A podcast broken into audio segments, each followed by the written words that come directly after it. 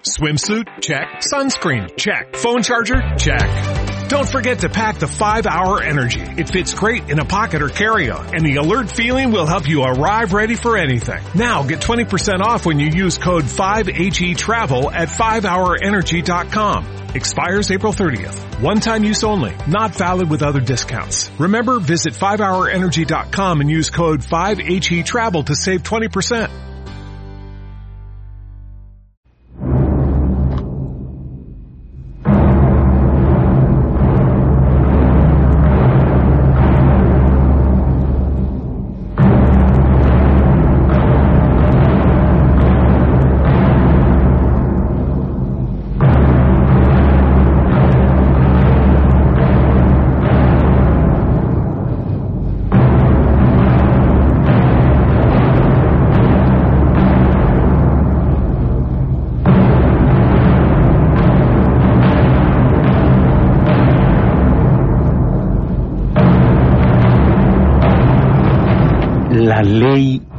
Salario mínimo, mis valedores. El tema no aparece tan impactante y doledor como el de las riquezas petroleras y de energía eléctrica que Washington, con la mano de Peña y el poder legislativo, acaba de cercenar al país.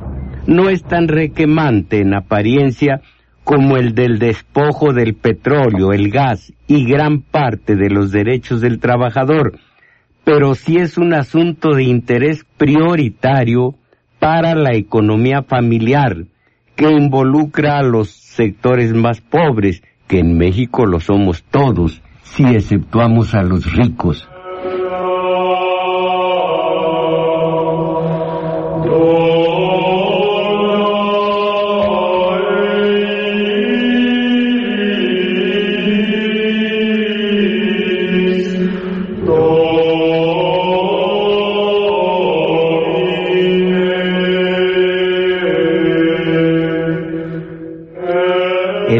Del mini salario fue provocado por la propuesta que el pasado primero de mayo lanzó el jefe de gobierno, Miguel Ángel Mancera, de que fuese aumentado hasta los 100 pesos por jornada de ocho horas de trabajo.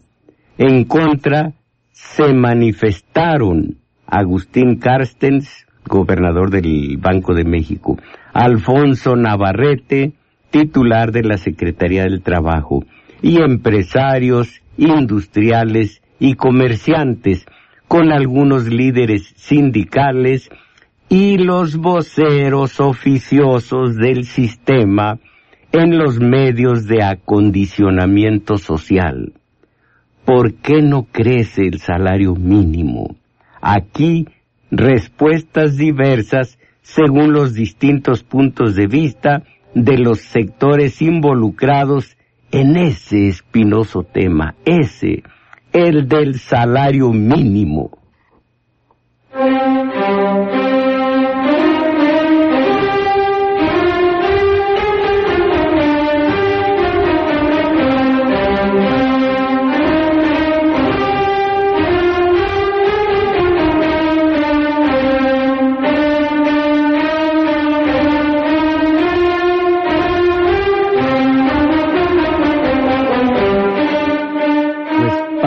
Empezar, el sector patronal advirtió que el bajo crecimiento esperado para este año no permite un incremento salarial que no esté sustentado en la productividad. Juan Pablo Castañón, presidente de la Confederación Patronal de la República Mexicana, la Coparmex, aseguró que el riesgo de elevar el salario mínimo sin un aumento en la productividad es detonar un incremento de precios. Caramba, es el chantaje de la, del sector patronal, el chantaje. ¿Se acuerdan ustedes de el problema de la Volkswagen con sus, con su sindicato? con que quieren aumentar el salario, ah, bueno, eh, eh, voy a retirarme de esta, eh, voy a retirar mi, mi planta de este país.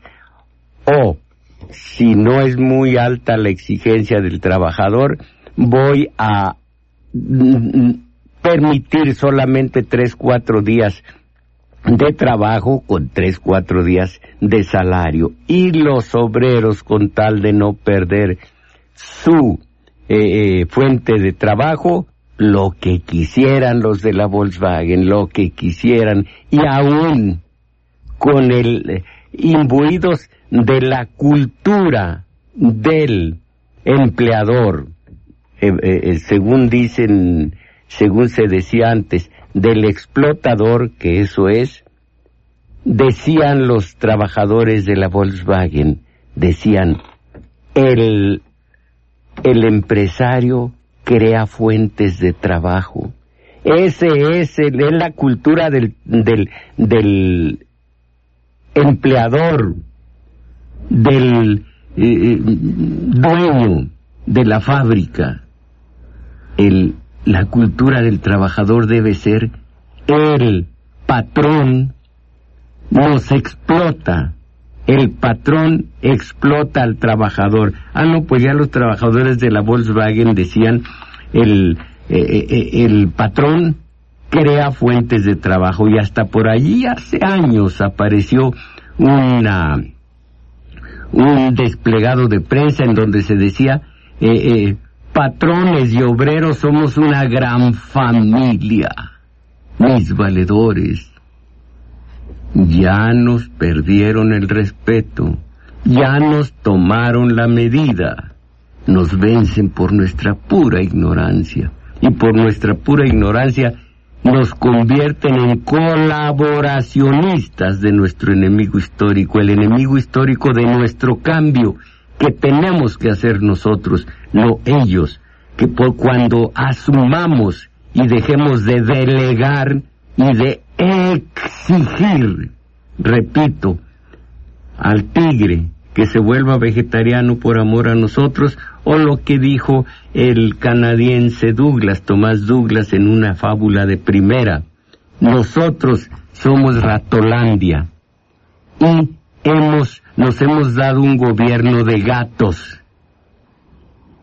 A veces gatos blancos, gatos tricolores, gatos amarillos, que ya no serían, eh, serían eh, eh, gatos de nueva izquierda, chuchos de nueva izquierda. Bueno, y ahora exigimos desde nuestra posición de ratoncitos que votan cada tres y seis años, exigimos a los gatos que se porten bien esa, esa corriente terrible que duró tres, dos, tres años o menos de Sicilia, Javier, exigimos y exigimos y damos besos al, al, al, al político en el poder. Exigimos esa política de nunca crecer, de siempre ser adolescentes y siempre pedirle al papá. Gatos con una un gobierno, perdón, ratones con gobierno de gatos, o gatos con gobierno de perros, o perros con gobierno de lobos, o tigres con gobierno tricolor, panista y de chuchos, allá abajo, los chuchos de la izquierda.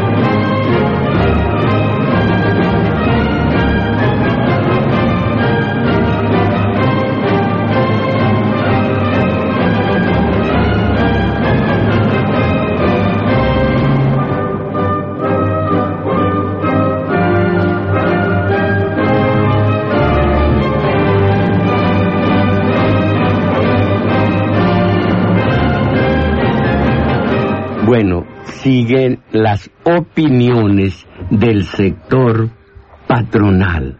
Sigue diciendo Juan Pablo Castañón, presidente de la Coparmex. El problema de los bajos ingresos de los trabajadores no recae en el salario mínimo, sino en la informalidad. Las empresas formales pagan salarios que desde hace muchos años han sido fijados por el mercado, el comercio y la industria. Casi 80% de los trabajadores formales percibe más de dos salarios mínimos, caramba, ¿cuántos? 67 pesos con unos cuantos centavos es el salario mínimo. Bueno, solución a la solución. Indicó, no indicó, expresó, caramba, expresó que para incrementar el ingreso de los mexicanos se debe, aquí está, el se debe, que es la clave del catálogo de buenas intenciones. Se debe diseñar una política que comprenda la desvinculación del. Ya, ya, ya, lo que se debe. Es una teorización perfecta. Pero yo no conozco, usted compañera Isabel Macías, ¿conoce un empresario pobre? No, no. Un, dueño de... ¿Cómo se llaman las industrias que están cerca, los comercios que están cerca de su casa? Soriana. Soriana. ¿Y cuál eh, Bodega Urrera, Walmart, ¿no? ¿No, no los ve pobres? No. Bueno, pues me atengo, eh, voy a atenerme a la verdad que expresa el economista Julio Volvinic después de leer finalmente lo que dice Juan Pablo Castañón, presidente de la Coparmex. Para incrementar el ingreso de los mexicanos se debe diseñar una política que comprenda la desvinculación del salario mínimo como unidad de medida de diversas legislaciones elevar la productividad, de las empresas con la incorporación de innovación, con la incorporación de innovación, así como diseñar políticas públicas que favorezcan la formalización de empresas. Pues sí, todo esto es una muy bonita teorización de la patronal, pero repito lo que dice Julio Volvinic y que estoy absolutamente de acuerdo con él.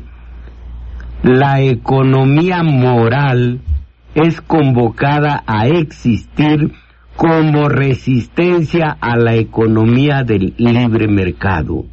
El alza del precio del pan puede equilibrar la oferta y la demanda de pan pero no resuelve el hambre de la gente.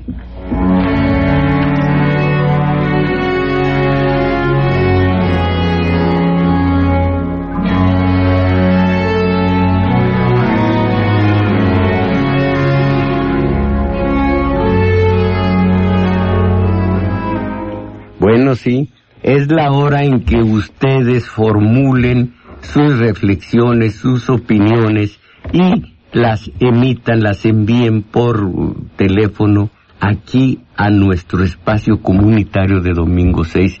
La compañera Isabel Macías está pronta, está lista para decir a ustedes las señas telefónicas, tanto de aquí como LADA, sin costo.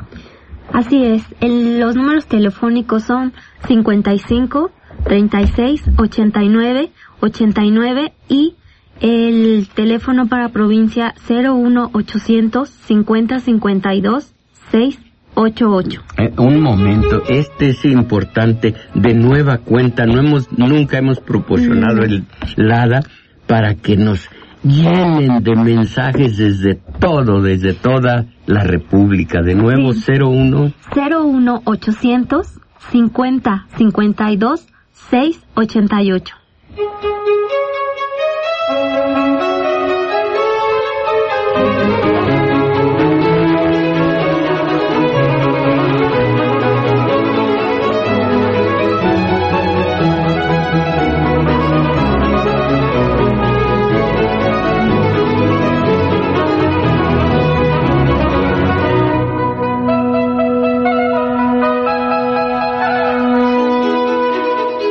Y algo más como para apoyar las opiniones espléndidas o la aseveración de Julio Volvinic. Eh, dice, ¿quién dice José Rubinstein? Resulta penoso que México tenga el nivel más bajo de salarios de la OCDE, Organización para la Cooperación y el Desarrollo Económico, y de los más bajos en América Latina, posición que mantiene al trabajador en un permanente estado de pobreza. Y para quienes sostienen que ningún trabajador gane el salario mínimo, fíjense esta reflexión, para quienes sostienen que ningún trabajador gane el salario mínimo, entonces, ¿de qué se preocupan?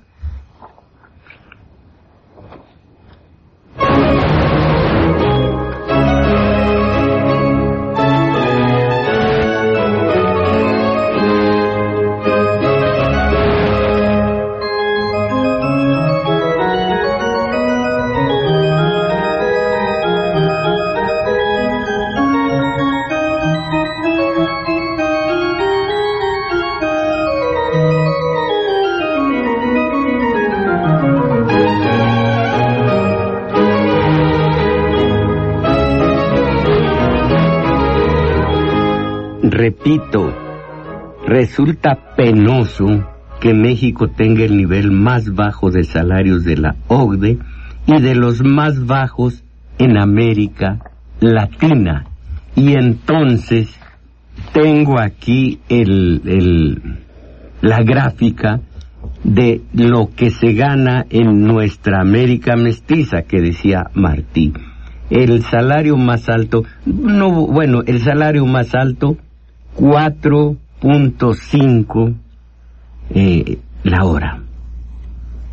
El más alto está en Uruguay, sigue Perú, luego Brasil, enseguida Costa Rica, Chile, República Dominicana, Ecuador, Honduras, Paraguay, Panamá, Colombia, México, y debajo de México solo El Salvador y Nicaragua.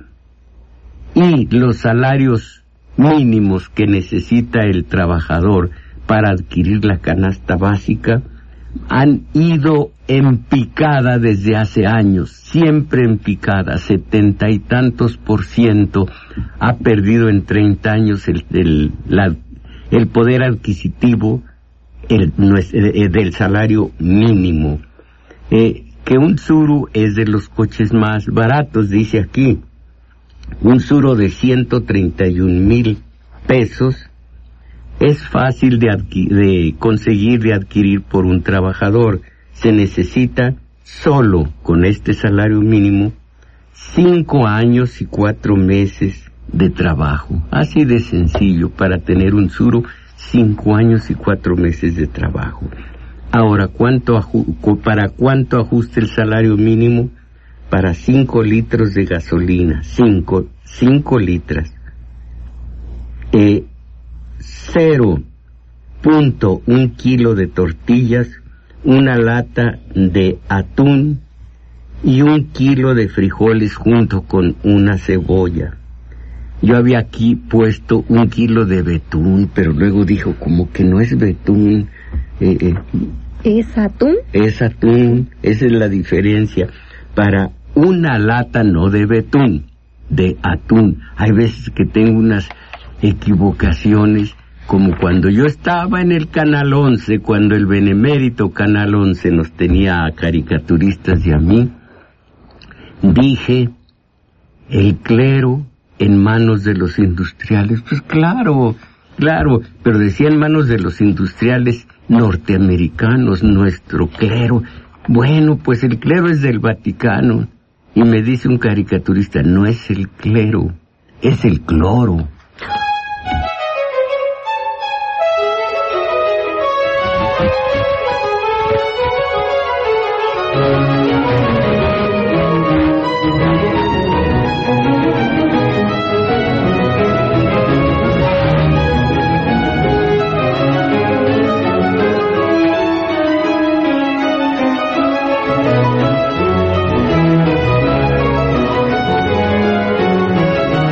Voy a decir las partes esenciales para este programa de lo que ordena, lo que garantiza, lo que estipula el 123 de la Constitución. La duración de la jornada máxima será de ocho horas. ¿Qué opinan ustedes? queda prohibida la utilización del trabajo de los menores de 14 años. Nadie menor de 14 años puede, debe trabajar.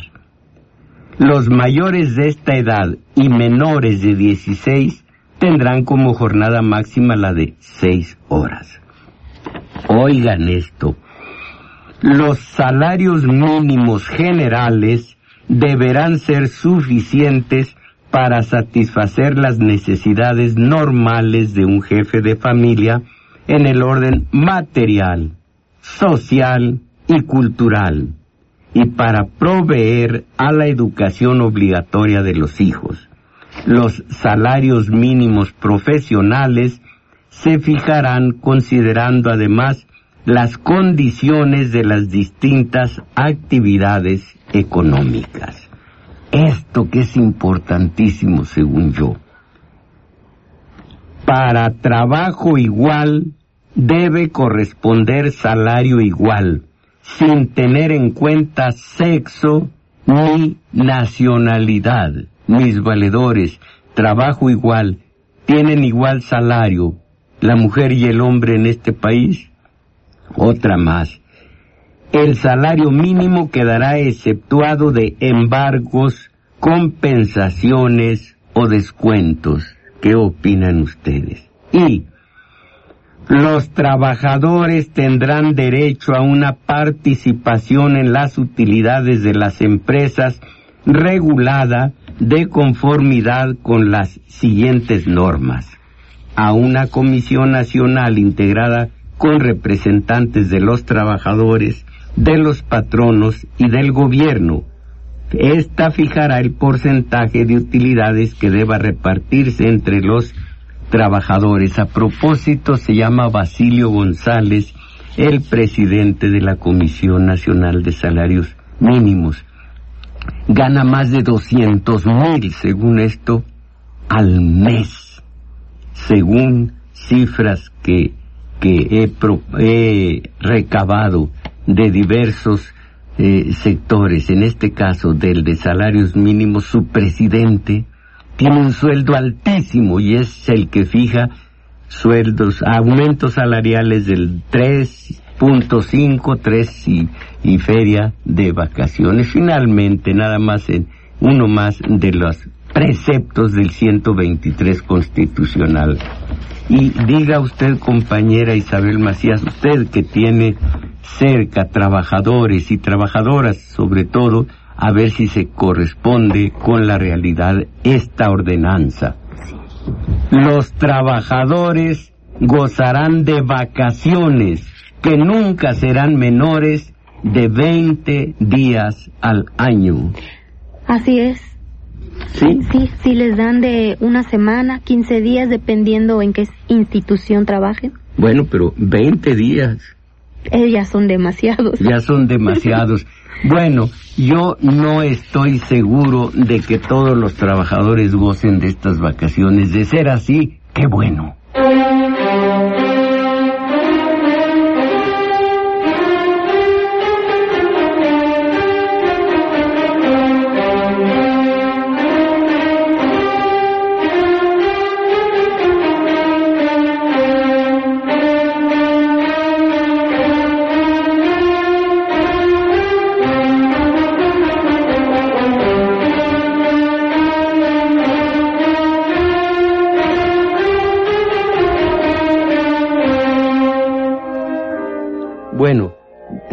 Hace la aclaración la compañera Isabel Macías que se refiere solo a la, a la institución gobierno. De gobierno. No los patroncitos de la iniciativa privada. Conste.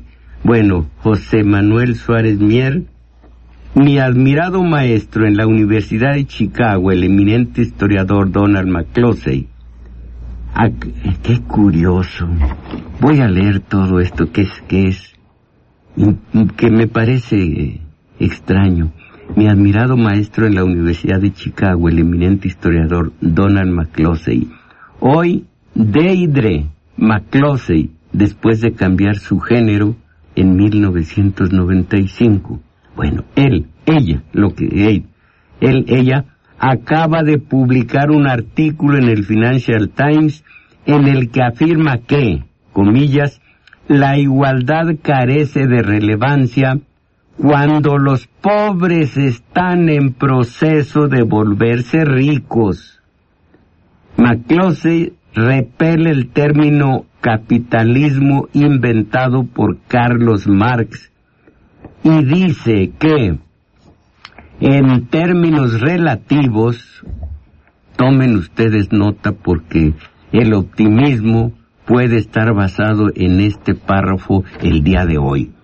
En términos relativos, los más pobres han sido los principales beneficiarios del acelerado proceso de crecimiento económico desde la revolución industrial. Los ricos se hicieron más ricos, es cierto, pero millones de personas más tienen acceso a gas para cocinar, coches, vacunas contra el sarampión, agua corriente en casa, nutrición adecuada, mayor estatura, creciente expectativas, creciente expectativa de vida, escuelas para sus niños. Se refiere este admirado maestro, si ahora es de, otro género, eh, eh, si ahora es Deidre McCloskey. Bueno, dice él o ella que desde la revolución industrial todos estos beneficios eh, ha, ha tenido el trabajador. Ojalá que lean quienes no lo han hecho. El horror que fue para los trabajadores la revolución industrial. Primero se exprimió la fuerza de trabajo del, del obrero. Después se vio que la esposa, la mujer, la hermana, era más barata en cuestión de hacer los trabajos que hacía el varón y contrataron puras mujeres y después vieron que los niños eran todavía más más eh, eh, costeables y puros niños fueron los que eh, fueron contratados se dormían, eran 16, 18 horas de trabajo, se dormían ante las máquinas y a veces los trituraban. Y en derredor de Londres y otras eh, ciudades industriales proliferaron los barrios pobres, misérrimos. Entonces, hablar de la revolución industrial y el crecimiento económico de los trabajadores, eh, eh, de los, el crecimiento, sí, de todos estos trabajadores que van para ricos, me parece una burla.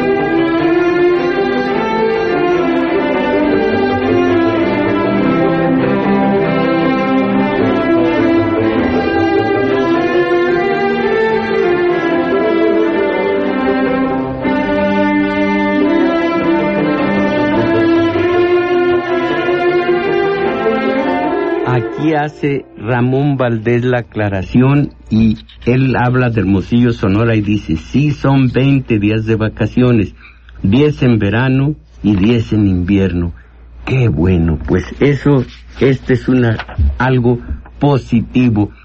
Eh, eh, ser concretos, hablar de, del tema, aportar datos, cifras, pruebas, eso está muy bien, se enriquece con ello nuestro espacio comunitario de domingo 6. Pero Ladislao Méndez Jiménez, hablar de que una religión, oiga, eh, qué curioso, la religión es, por, es en esencia dogmática Y el antirreligioso es dogmático también. Todo a través de la religión que es mala, mala.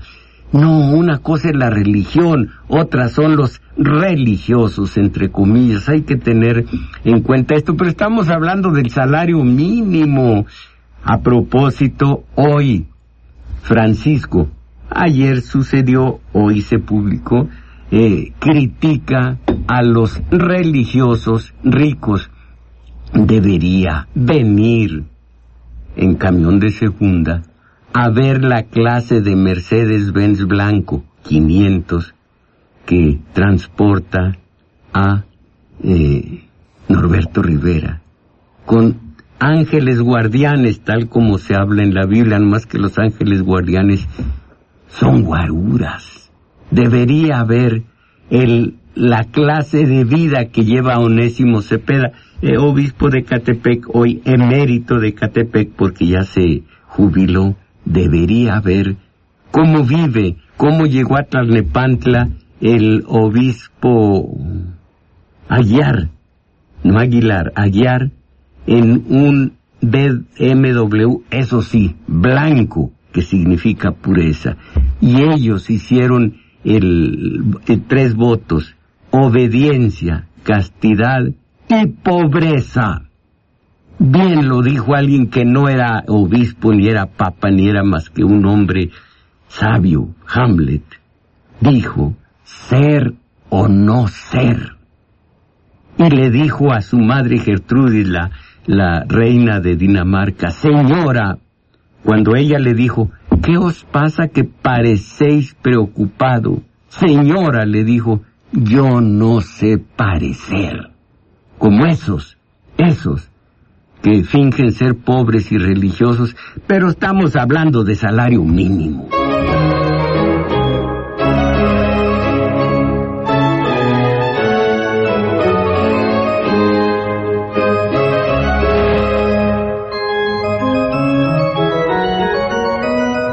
Señor José Medina, salario mínimo, no la tuta. El gobierno impone salarios de hambre dice Miguel Torres, para que la inversión extranjera venga a México. Y con e, esto se parece a China, ¿verdad? Es cierto, Miguel Torres. Y como eso los trabajadores sufren, y con eso los trabajadores sufren gran pobreza. Pero ahora unos parásitos del gobierno pretenden que se les dé un millón de pesos en su retiro. Seguimos en la dictadura perfecta. Bueno, entonces, ¿sí? Sí, Juan Rubén Valdés. No, perdón, Vélez. Yo entré hace un mes a trabajar y solo me dieron cinco días de vacaciones anuales en mi contrato. Trabajo de 9 a 19.30 horas. De 9 a 19.30, ¿cuántas horas serán? Eh, haga usted la cuenta y luego, y luego me dice. Bueno, eh, eh, algo surrealista, surrealista que no puedo entender del todo. Lea nada más este encabezado de un programa que aparece, de un diario que aparece el día de hoy. Deja de rama económica de 207 millones programa de útiles gratuitos. ¿Cómo ve? ¿Qué le parece? Fíjense, deja de rama económica de 207 millones, programa de útiles gratuitos. Ya después se explica por qué, pero programa de útiles gratuitos deja de rama económica de 207 millones. No, pues hay que seguir con programas de, de útiles gratuitos que son tan, tan beneficiosos para el comercio.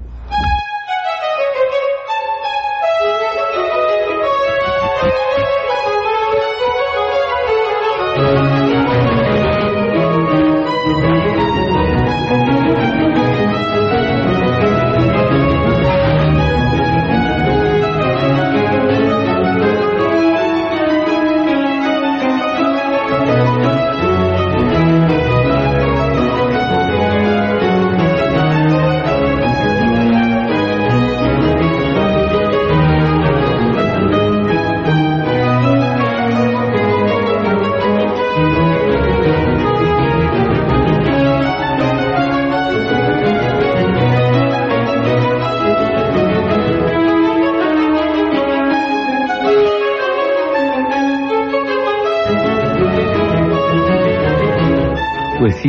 Cierto que hay riesgos, por supuesto, el entramado de la burguesía eh, liberal, ya que se habla de la revolución industrial y luego la revolución francesa, la ideología liberal económica hace que el rico esté macizo en su fábrica, en su comercio y que aumentar salarios sea muy riesgoso.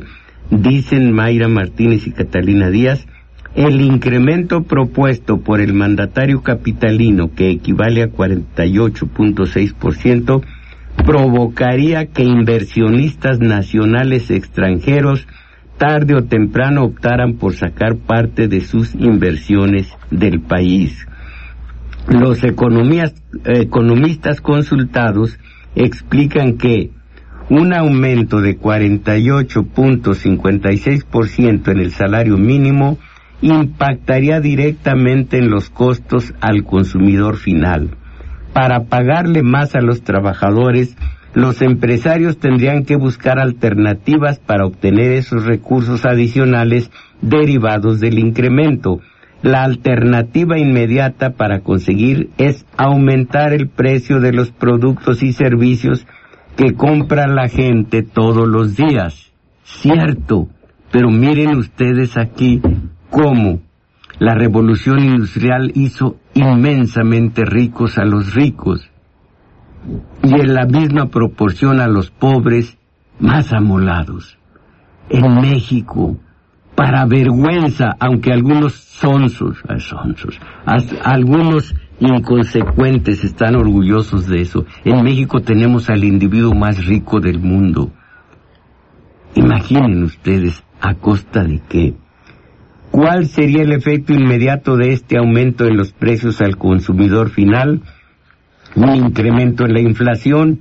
Esto significa que los precios de todos los bienes y servicios del país subirían. Esto lo advierten los economistas la comida, el transporte público, los boletos de avión, la ropa, la entrada al cine, la asistencia a un restaurante, la visita al médico particular, el agua embotellada, las tortillas, bueno, bueno, todo, todo, todo, que la gente compra para llevar a cabo sus actividades cotidianas costaría más. Ahora, ¿qué se entiende por productividad?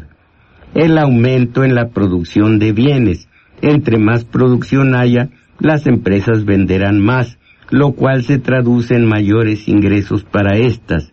Al contar con más recursos, las empresas tendrán la posibilidad de pagarles más a los trabajadores. Los trabajadores, al tener más ingresos, tendrán mayor capacidad de compra. La productividad, la productividad forma parte de un ciclo. Con toda razón lo dicen los economistas. Pero la economía moral es convocada a existir como resistencia a la economía del libre mercado. El alza del precio del pan puede equilibrar la oferta y la demanda del pan, pero no resuelve el hambre de la gente.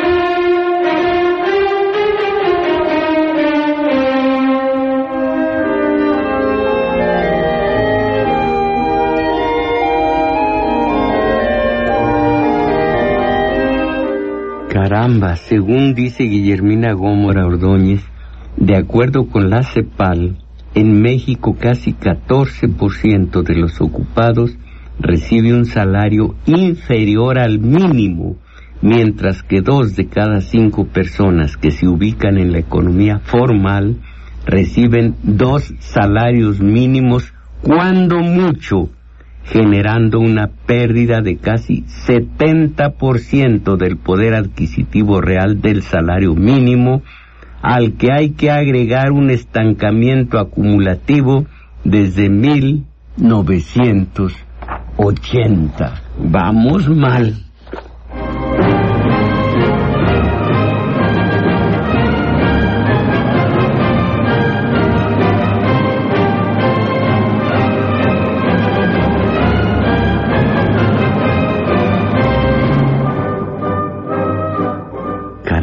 Que México es el miembro de la OCDE donde más horas se trabaja y pese a ello tenemos el último lugar en productividad entre 34 países. Un mexicano promedio trabaja unas 10 horas diarias. No puede ser, Yolanda Morales. Esto lo prohíbe la Carta Magna en el 123 constitucional. No, y el nuestro es un Estado de Derecho. Es un Estado de Derecho porque se obedece estrictamente la ley. Y el presidente del país, cuando tomó posesión de su cargo, juró cumplir y hacer cumplir la Constitución. Y si no son ocho horas, sino diez las que tiene que trabajar un, un obrero, se está violando la ley y como se dice en latín, ergo, o sea que no es un Estado de derecho. Un mexicano promedio trabaja unas 10 horas diarias, pero la productividad entre capital y trabajo trae una caída promedio de 0.7 anual entre 1980 y el año 2011 los mexicanos trabajamos, dice aquí, unas 500 horas más cada año que el resto de la población de los 34 miembros de la OCDE, que acumulan 1.776 horas de trabajo promedio anuales. Y si nuestro salario promedio de 9.885 dólares anuales es cuatro veces inferior al promedio de un trabajador OCDE, que es de 34.466 dólares. A ver, leí mal porque es y sí, no dice y sí, sino y sí, nuestro salario promedio de 9.885 dólares anuales es cuatro veces inferior al promedio de un trabajador OCDE, que es de 34.466 dólares.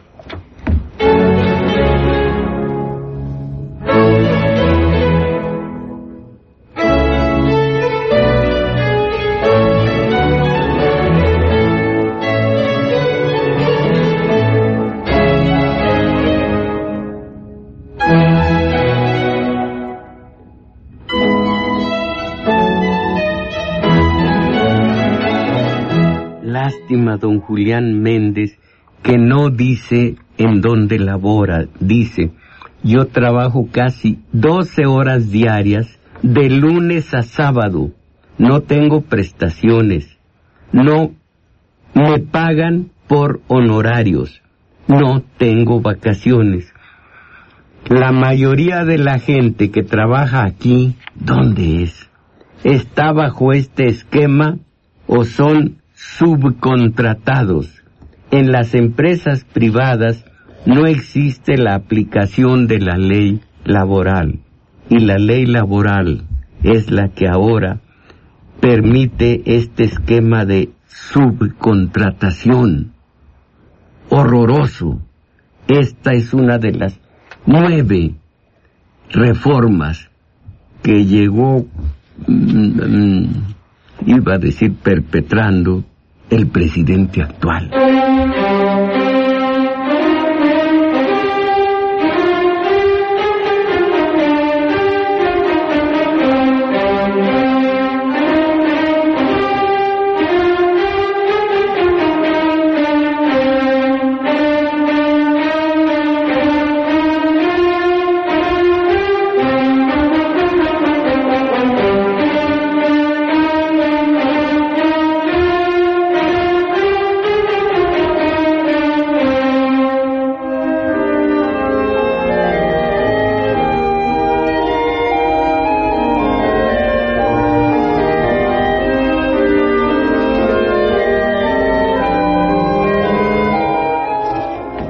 Todos están de acuerdo en la propuesta de Mancera. ¿Por qué me equivoco siempre? ¿Cómo le digo yo? Mencera. Usted corríjame, es Mancera. Pero desde que me quitó el uso de mi coche dos sábados a la semana, cuánto nos perjudicó con ir a tomar cafecito. Total, era algo el sábado, día de taller de teoría política, era un deleite ir, comprar café, estudiar yo lo que iba luego a decir, estudiarlo allí cerca de, del juglar y la compañera estar allí leyendo sus poemas porque ella gusta mucho de la poesía, es muy sensible. Ahora con lo que hizo Mancera, me equivoco y le digo Mencera.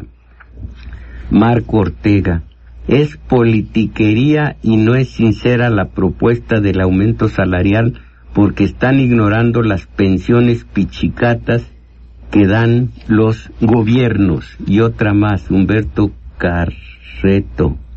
Maestro Unjaro, es una total hipocresía que los políticos como Miguel Ángel Mancera hablen de salario mínimo, teniendo él un sueldo mucho más elevado. Mejor que se preocupe por los baches y el desorden que hay en el DF. Un abrazo fraterno a usted, a Radio UNAM, a todo el equipo.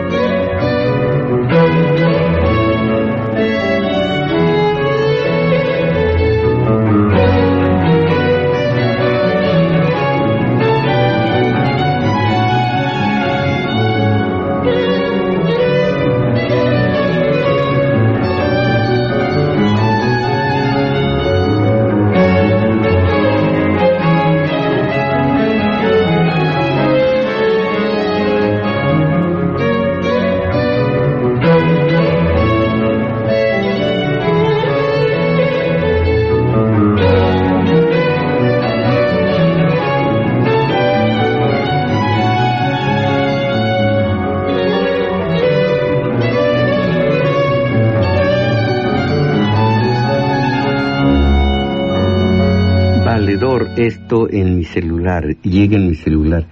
Valedor, mi hermana es obrera y cuando ha llegado a enfermar no le dan incapacidades, ya que, ya que, no, pues ya que le toman, no, no se puede.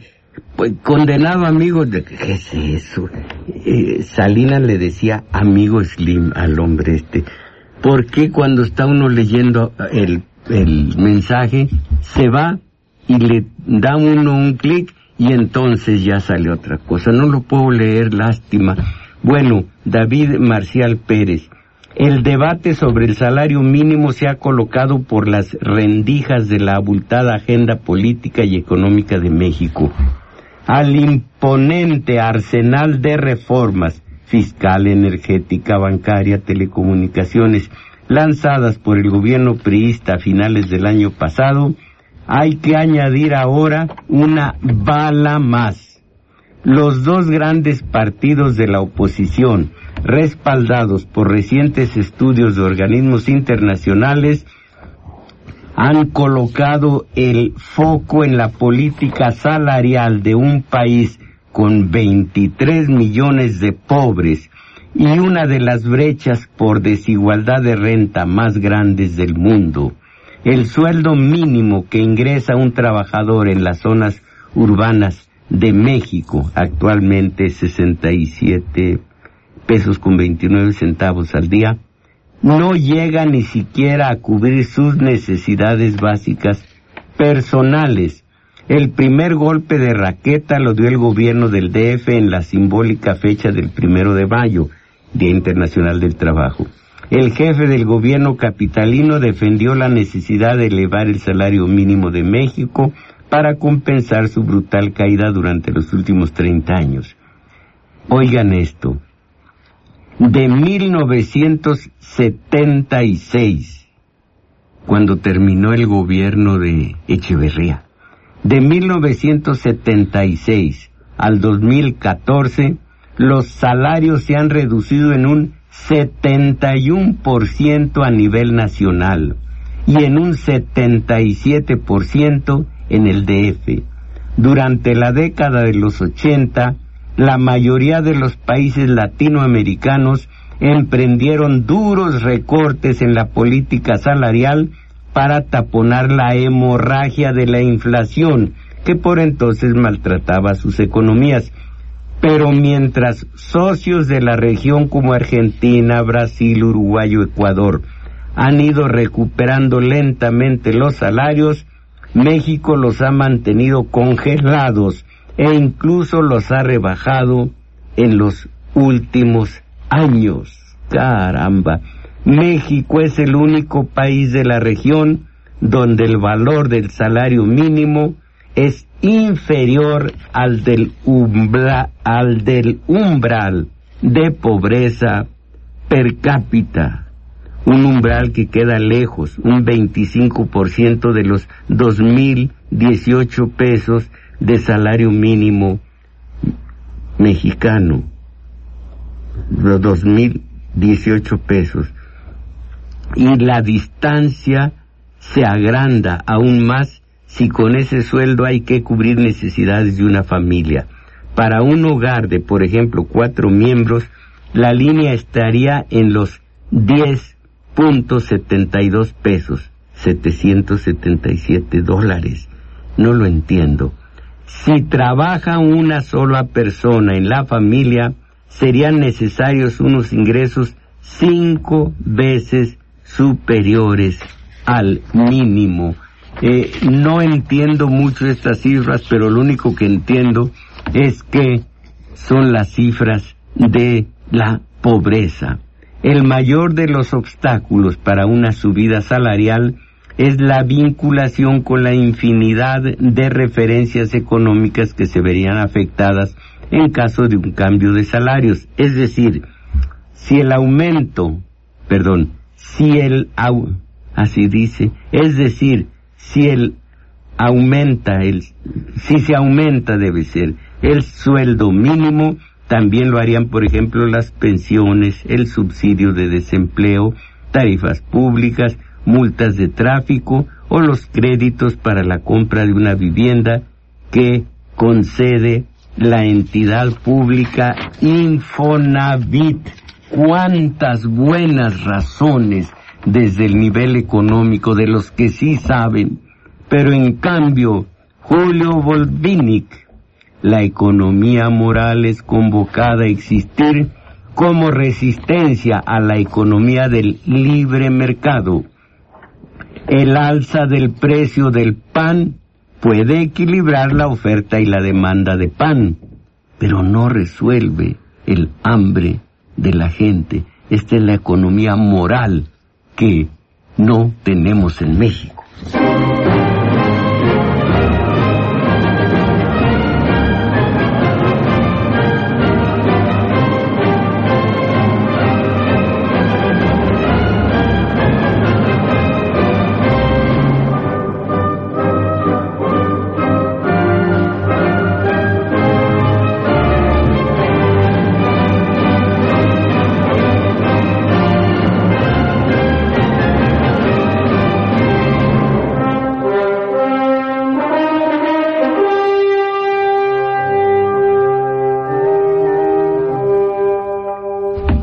Un modelo de ironía que dice Sergio Sarmiento en el matutino. En 1982, en un momento en el que la economía se encontraba en crisis por la devaluación de febrero de ese año, el entonces presidente López Portillo tomó la decisión de elevar los salarios más bajos, incluyendo los mínimos en 30%. los salarios, los salarios medios los subió 20% y los altos 10%. Todo esto con un solo decreto. La visionaria medida del mandatario mexicano generó una prosperidad automática para los mexicanos. Las empresas empezaron a producir y vender cada vez más por la inyección de dinero generado por los mayores salarios. El primero de septiembre del 82, el presidente López Portillo lloró de alegría ante el agradecimiento de los pobres. México inició entonces un periodo de rápida expansión económica y prosperidad que algunos envidiosos bautizaron como la década perdida. Esto fue Salinas. No sé por qué los gobiernos mexicanos han perdido la brújula desde entonces. ¿Para qué hacer esfuerzos para aumentar la productividad si la llave mágica para la prosperidad está, ha estado allí todo el tiempo. De hecho, no hay que ser tímidos, porque aumentar el salario mínimo solamente de dos mil a cuatro mil pesos mensuales. ¿Por qué no lo subimos a treinta mil pesos más? Con esta medida eliminaríamos del golpe, del golpe la pobreza y López Portillo sonreiría en medio de una fiesta en la rotonda de las personas ilustres o donde quiera que se encuentren sus restos. Cuánta insensibilidad, dilo bien, insensibilidad, mis valedores. Todo esto es México.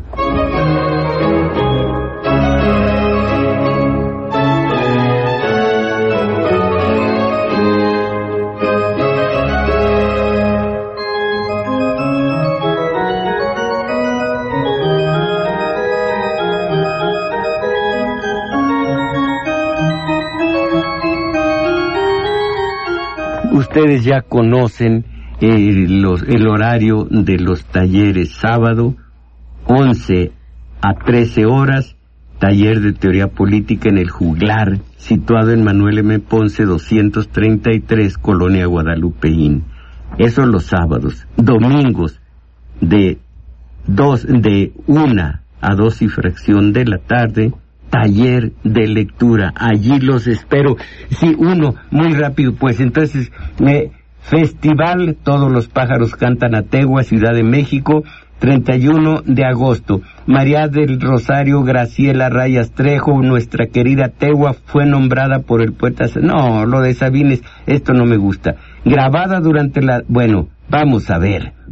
Ahora se acerca un homenaje a Tegua será dentro de ocho días, el domingo 31 de agosto del 2014, de las 12 a las 15 horas en el Teatro López Tarso, en el Centro Cultural San Ángel, así sí me entiendo con ustedes, Avenida Revolución y Francisco y Madero, Colonia San Ángel. Allí vamos a estar con Tegua. Después les digo el próximo domingo todos los artistas, ellos que van a participar con un homenaje a Tegua que lo merece de principio a fin. Domingo 31 de agosto de el próximo domingo de las 12 a las 15 horas en el Centro Cultural San Ángel. Allí nos vamos a ver. Eh, eh, Maestro, ¿y tiene un costo? Ah, sí, siento que... 150 pesos. 150, sí. Eh, diga, por favor, esto. Sí. Lo, en los teléfonos nos apoyaron Magali Borges, Daniel Cruz y Cuitláhuac Acuña. Y agradezco a la compañera eh, eh, Isabel Macías, mis valedores, a salir de esta condenada mediocridad. ¡Ánimo!